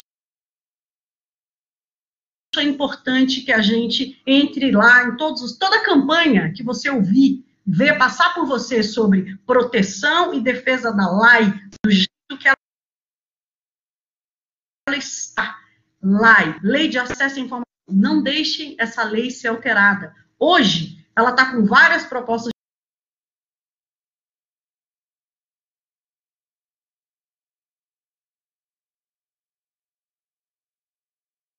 de alteração, o que vai bloquear o Brasil de ter acesso às informações. Então, eu peço a vocês que nos acompanhem nas redes sociais, que a gente dispara nas redes sociais todas essas campanhas para proteger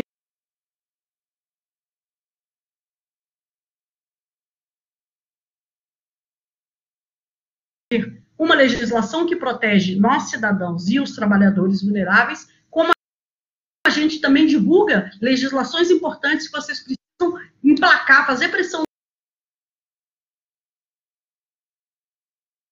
no Congresso, e agora a gente só está atuando de forma virtual, eu não consigo mais ir em reunião em Brasília e fazer reunião com o ministro, eu tenho que mandar um monte de e-mail, a gente tem que bombar bombar os sites, tem que bombar esses lugares para que as leis sejam é, protegidas. Então, assim, já está tendo interferência. Se você olhar nos sites, tem problemas já com a LAI e a gente precisa defender, precisa restaurar todos esses mecanismos, fazer com que o Estado seja transparente. Era só isso que eu queria entrar com relação à lista suja. Ela continua sendo publicada, mas se a gente não tiver a LAI e eles derrubarem, a gente perde a chance.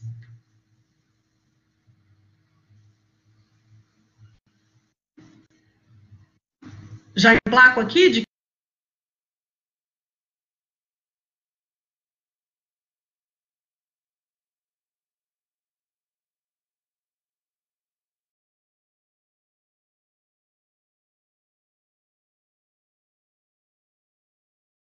quem é a causa?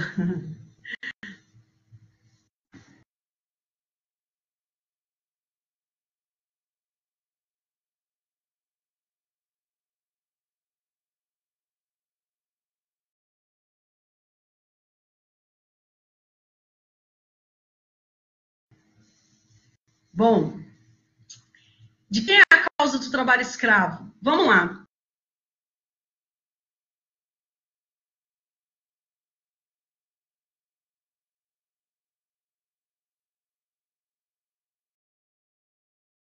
Teve uma vez que eu fiquei chocada, muito chocada, de descobrir como é que os bancos suíços se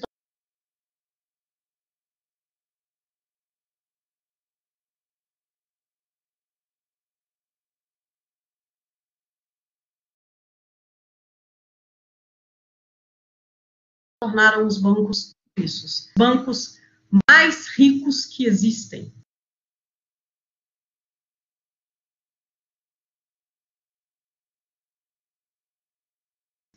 É, lá atrás, bem atrás, eles eram bancos que começaram a investir no tráfico negreiro. Uma das coisas mais lucrativas que aconteceu no mundo era colocar dinheiro nos barquinhos portugueses e espanhóis e outros barquinhos que iam na África pegar pessoas e vendê-las no continente americano, em todas as Américas.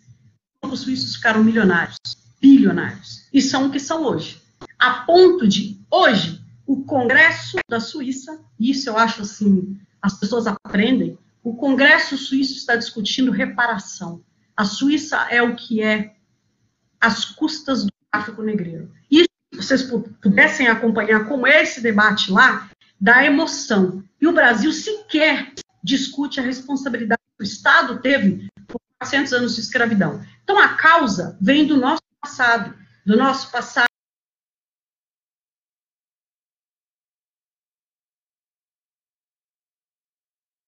que perpetua esse racismo, que perpetua o sexismo, que o outro acha que aquele lugar de trabalho, aquelas condições está bom para aquela pessoa. Afinal, ele tem emprego. Ah, aliás, tem um projeto de lei no Congresso hoje. O Congresso tem na fila um monte de lei para ser votada. Dentre elas, tem uma que diz o seguinte: é permitido aos fazendeiros que contratem trabalhadores em troca de casa e comida sem salário, só casa e comida.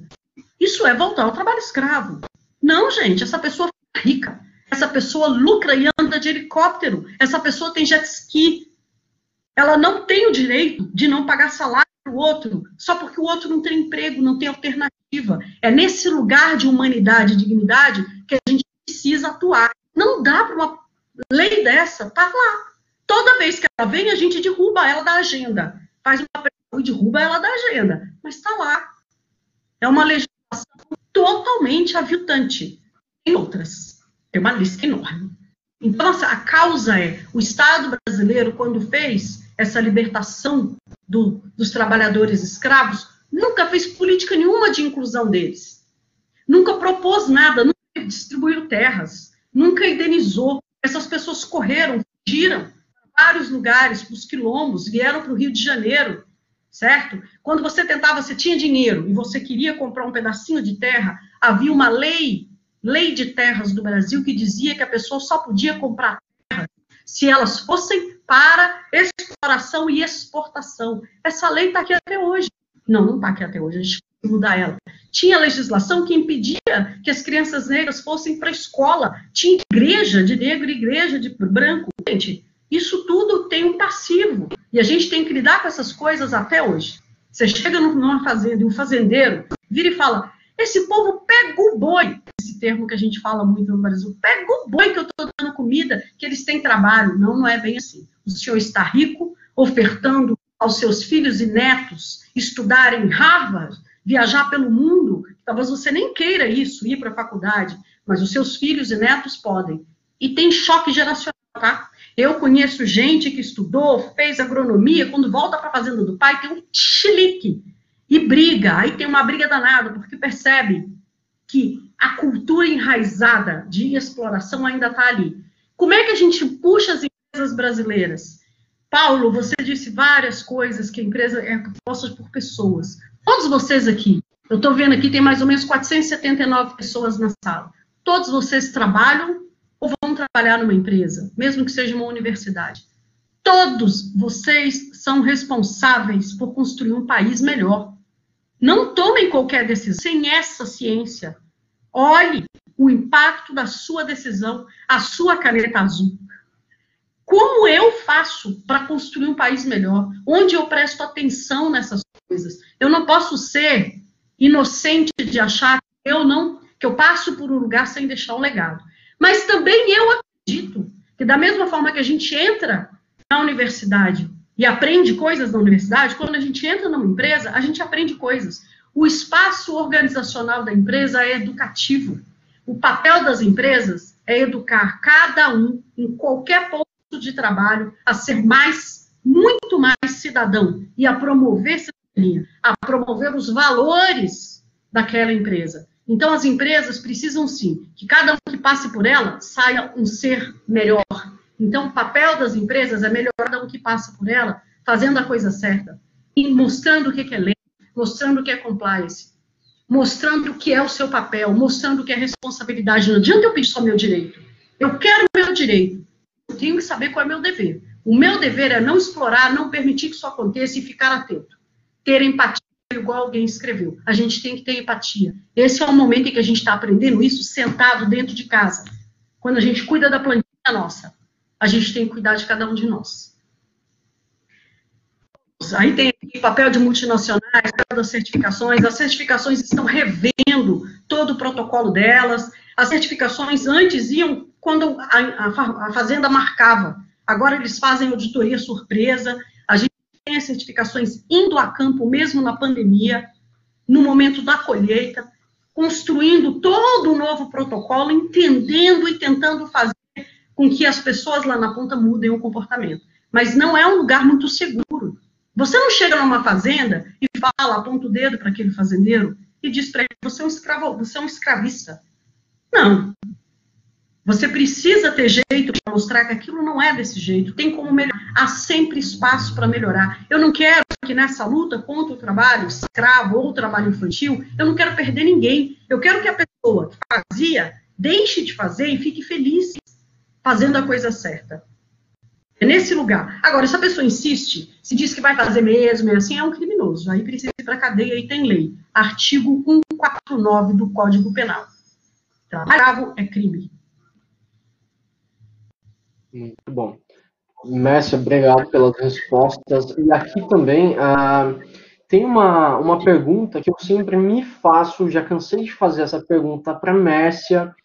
É, nós temos aqui os quatro problemas fundamentais. A gente vê, por exemplo, a incorporação adversa, que é aquela pressão nas cadeias produtivas que faz com que surja o trabalho análogo, faz com que algum produtor expane de alguma forma, né? Nós temos ah, um Estado ausente, mas ainda nesse momento, nós já, já tivemos um Estado presente, mas o Estado, que a Márcia bem colocou, não é homogêneo, não é um bloco só. Dentro do Estado existem os seus conflitos. Isso seria todo um ponto para um uma outra discussão. Mas existem os conflitos dentro do Estado. E às vezes até mesmo dentro do STF tem uma, um conflito em torno dessa pauta, ou até mesmo dentro do governo e seus ministérios, ou dentro do legislativo também existem esses conflitos. Então, nesse momento que o Estado começa a bater cabeça, a sociedade e as organizações acabam, de alguma forma, perdendo o seu norte. Então, isso é um ponto é, fundamental de se pensar. Alguma das perguntas que teve aqui no chat, uma delas foi justamente o que, nós podemos fazer em termos de políticas públicas. Antes de mais nada, tem que ter um Estado presente. O que significa um Estado presente? Um Estado que gasta com isso, antes de mais nada, investe nisso, que organiza as tentativas via setor público de erradicação e também que faz de forma racional e organizada a indução ao setor privado e também ao terceiro setor. Por quê? Ao terceiro setor, nesse momento em que a gente vê é, uma tentativa de neoliberalismo surgindo, uma, uma, uma ressurgindo, né? Uma, uma tentativa de esvaziar o Estado de alguma forma e promover diversos cortes, a pauta do trabalho análogo vai ser afetada.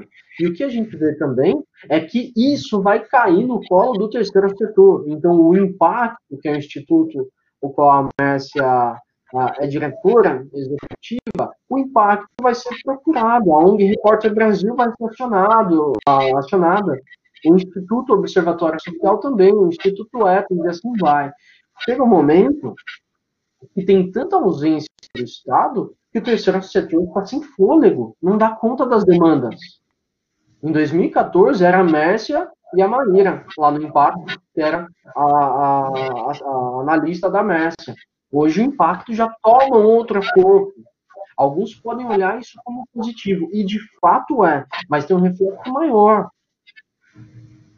Reflexo maior, ou tem um desdobramento em relação a isso, que é o quê? É uma ausência desse Estado. Então, o Estado, cada vez mais ausente, vai promover, de alguma forma, o congestionamento ou a saturação do terceiro setor, cedo ou tarde. Então, a gente olha, por exemplo, a, a, as ONGs, que eu comentei, a ONG Repórter Brasil, nós temos o Instituto Pacto, Impacto, enfim, nós temos diversos atores do terceiro setor, de alguma forma, sendo congestionados. Mas não só, a Comissão Pastoral da Terra está saturada nesse momento. Então, quanto a gente até pode pensar numa correlação. Quanto mais ausente o Estado fica, mais congestionado vai ficar o terceiro setor. Márcia, diga. É, teve uma pergunta nessa linha de há um estudo de evolução né, das empresas, de que tem alguma melhora. Enfim, na medida em que a gente consegue ter maior legitimidade da inspeção do trabalho, maior legitimidade da lista suja, as empresas estão buscando, então, é, vir para o impacto ou vir para organizações, colocar isso na política dela. O impacto faz o monitoramento do que as, as ações, as empresas que são do nosso grupo, né? As empresas têm feito coisas. Então a gente já está há cinco anos acompanhando. Ainda cinco anos em termos de série histórica para a gente que é cientista, ainda é um aprendizado.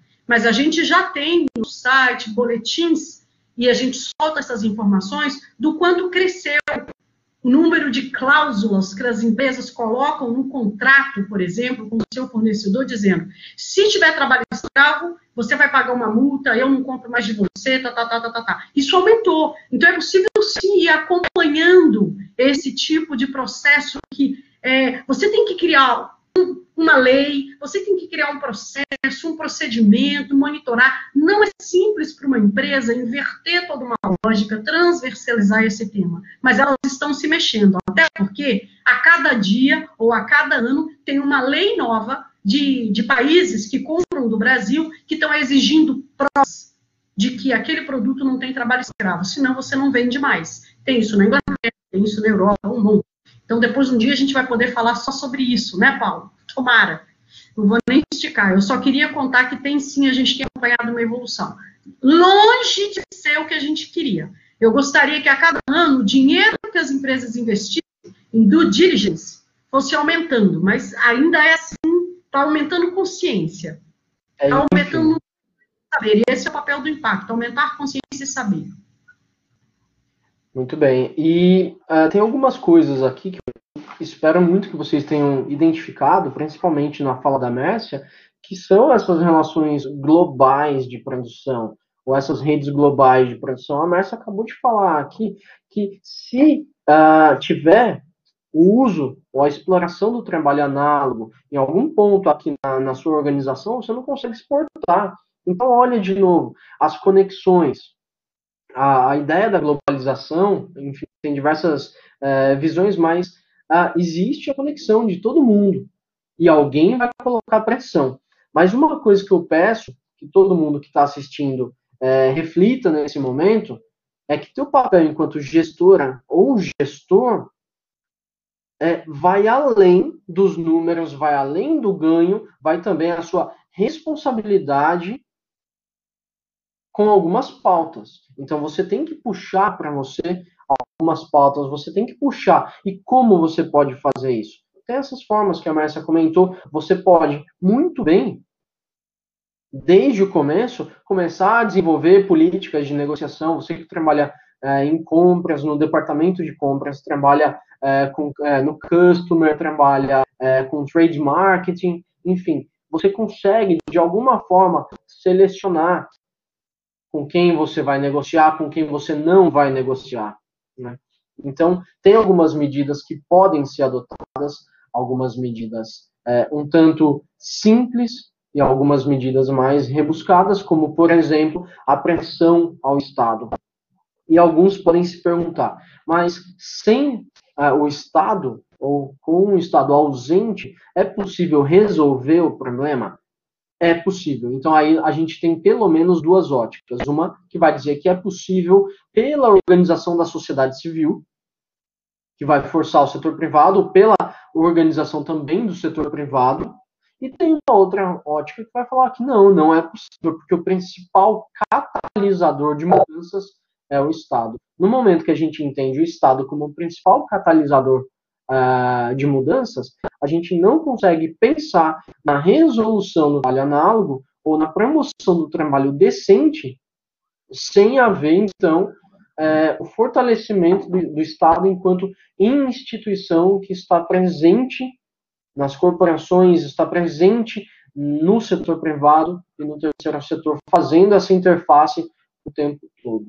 Diga, Marcelo, vamos lá?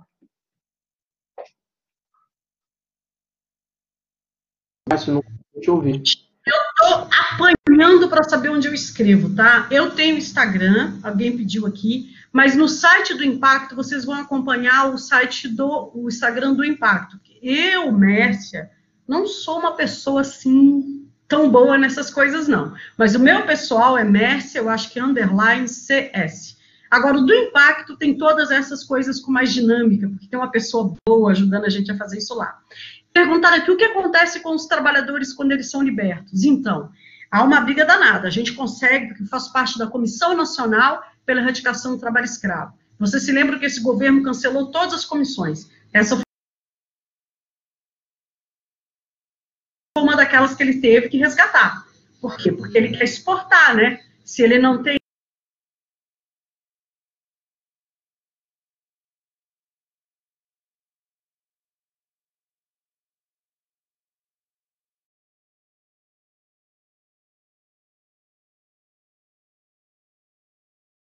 como falar com o resto do mundo que ele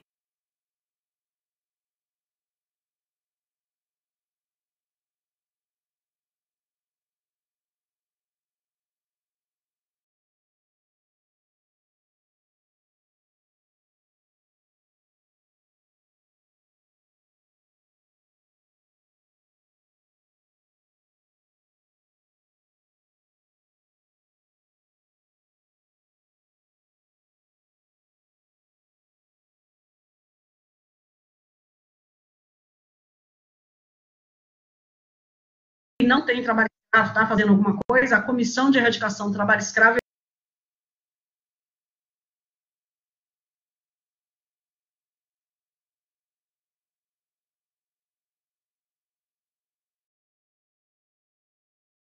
me manteve, teve que manter. Lá nessa comissão, a gente conseguiu desenhar a muito custo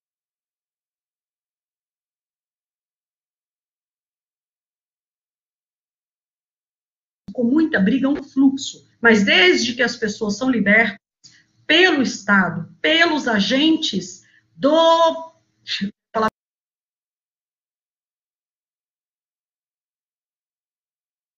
Ministério do Trabalho, vamos lá. Pela Secretaria de Inspeção do Trabalho, que agora fica no Ministério da Economia, quando as pessoas são libertas, elas recebem seguro-desemprego, são encaminhadas para os serviços de assistência social, elas vão para o programa de Bolsa Família direto. Então, tem um conjunto.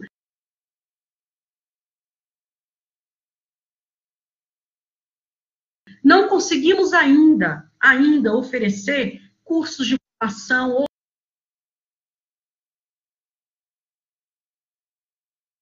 ou outras alternativas de renda. Por quê? Porque são pessoas muito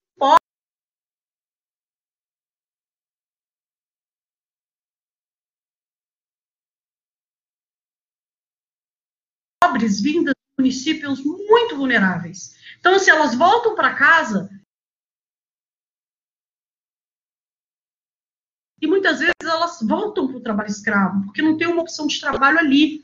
É isso que é um, um desafio de todos nós. Nós temos que melhorar que cada cantinho do Brasil ofereça ofereça condições de trabalho ou ofereça chance daquelas pessoas ficarem nas suas terras, produzirem e não serem iludidas, né? Porque é uma promessa, uma promessa de sucesso, é uma promessa de ganhar muito dinheiro e elas vêm iludidas, vêm iludidas e são, então, é, é, engaioladas numa situação de escravidão e violência. É, então é isso. Obrigada. Podem mandar dúvidas pelo nosso site lá também, que a gente continua respondendo por ali. Muito bem, obrigado, Mércia. É, pessoal, tem algumas perguntas que vocês fizeram que elas seguem é, para uma palestra ou um webinar completamente à parte. A Mércia pode dar, a gente deixa o convite para ela, inclusive, participar, né, Mércia? Assim que você tiver. A gente tem um ano inteiro, uma pandemia inteira agora para fazer isso, gente. Ó. A gente pode fazer um webinar por sábado sobre esse tema aí, às seis da tarde. Enfim, fazer as perguntas e respostas com a Mércia.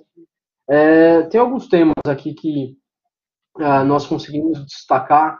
O papel do Estado, o papel do, do, do setor privado, uh, não só em termos de papel, mas a gente consegue também avançar o que acontece com o trabalhador, ele volta, ele porque é reincidente, o mesmo trabalhador resgatado volta à situação de trabalho análogo, enfim, a gente consegue pensar um mundo de perguntas.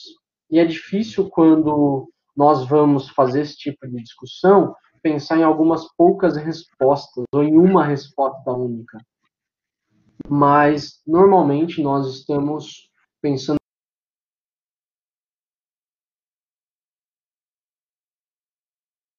em dois lados. Normalmente em dois lados. O papel do setor privado enquanto produtor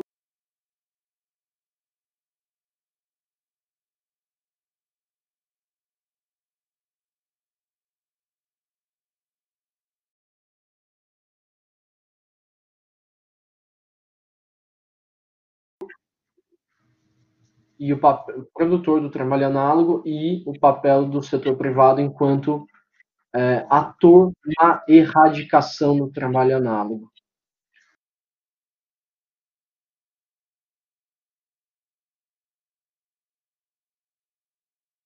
E muitas vezes nós olhamos no meio acadêmico somente o setor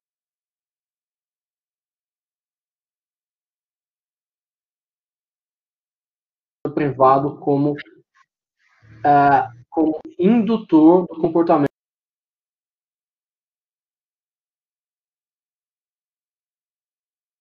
indutor do trabalho análogo, do, daquele que usa o trabalho análogo, mas não só.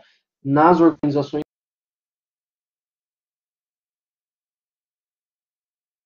também existem diversas ações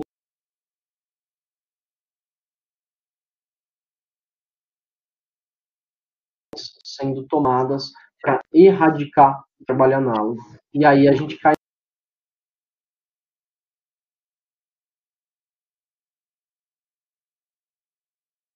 na última pergunta, Márcia. Mais uma pergunta ainda.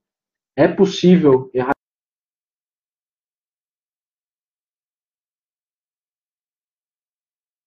erradicar o trabalho análogo? É possível trabalhar para isso, Paulo. Por isso eu queria convidar todos vocês e a empresa que vocês trabalham para se associarem ao impacto. Vem para o impacto, e aí aqui a gente discute, a gente apresenta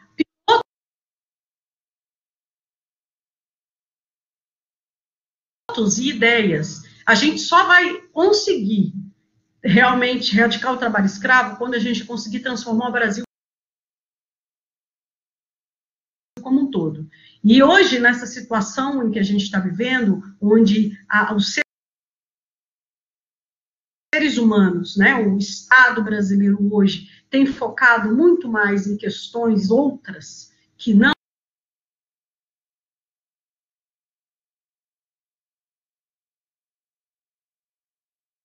a dignidade da pessoa humana e cidadania, o desafio aumenta, né? Você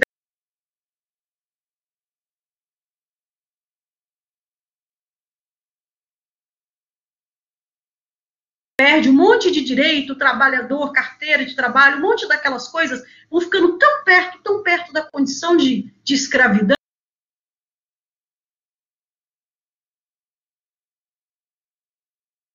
Que é o que a gente vê, né? As pessoas trabalhando horas a fio para entregar comida, né?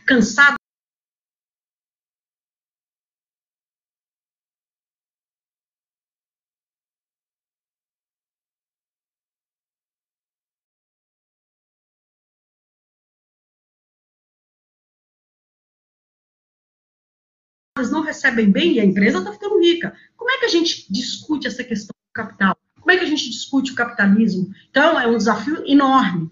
Então, se o convite é entrem, venham para o Pacto Nacional, porque lá a gente vai discutir caso a caso, setor a setor, região a região. Não é, o Brasil é um continente. Agora, é possível erradicar o trabalho escravo? É possível, se a gente apostar que é possível ter cidadania para todos, igualdade de gênero, se é possível a gente ter isso e ter empatia com esse outro, é possível a gente fazer de tudo. E agora que a gente está nessa situação em que a gente está realmente enxergando o outro, por mais que a gente esteja separado dele, aí é que ele aparece. No seu isolamento você se vê e vê o outro, né?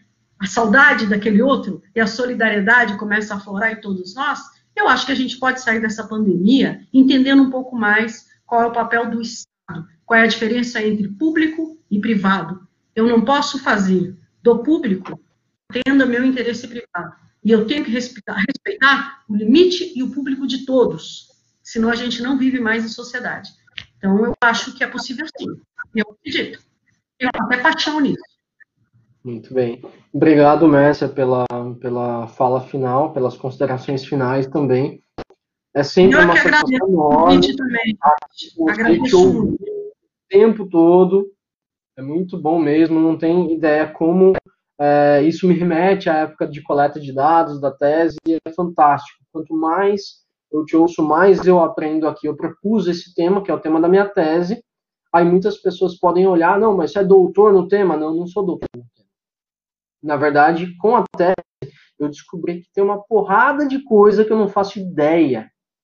E aí vem, de novo, a Mércia contribuindo para essa formação contínua, continuada.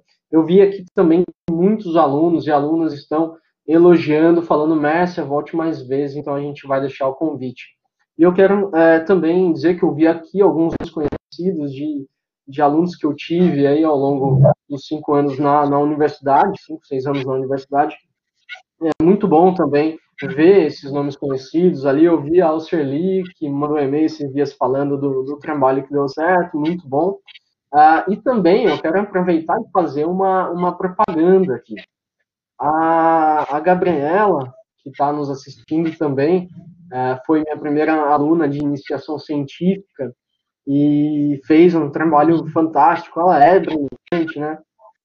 Fez um trabalho fantástico analisando, uh, por meio de notícias, uh, os discursos das corporações em torno do trabalho análogo. Então, é, são trabalhos que nem o da Gabriela, que acabou de mandar mensagem aí, que é, conseguem, de alguma forma, mobilizar o Centro de Administração e Negócios por meio de iniciação científica. Ela fez uma pesquisa de começo de carreira acadêmica. Está no último ano de faculdade, mas ali na iniciação científica, conduzindo um trabalho brilhante e principalmente muito relevante. Então, a propaganda é em torno da chamada para quem quiser participar de iniciação científica, que conversem com seus professores. E, se quiser participar de iniciação científica é, em cima desse tema, me manda um e-mail que a gente vai conversar, a gente vai articular, a gente vai pensar em projetos, em ideias comuns, e todos nós estamos abertos a essa ideia de iniciação científica, da promoção do conhecimento científico, principalmente quando nós pensamos em conhecimento científico com alto impacto social. Pessoal, obrigado por todo mundo que assistiu, 350 pessoas, 400 pessoas oscilando aí, foi fantástico contar aí com a participação de vocês, a, a, a forma como vocês receberam a Mércia, Espero muito que possa voltar mais vezes, Mércia. Uma satisfação enorme contar com, a, com o seu tempo, que eu sei que é corrido, e principalmente é uma satisfação enorme é, saber que você pôde compartilhar com toda essa turma que está assistindo é, um pouquinho do seu conhecimento, porque ainda tem muita coisa que a gente pode discutir. Professor José Carlos, Obrigado, Márcia, de novo. Obrigado a todo mundo. Professor José. Carlos, você. Márcia, quer fazer uma Paulo e Márcia, deixa eu só fazer um comentário.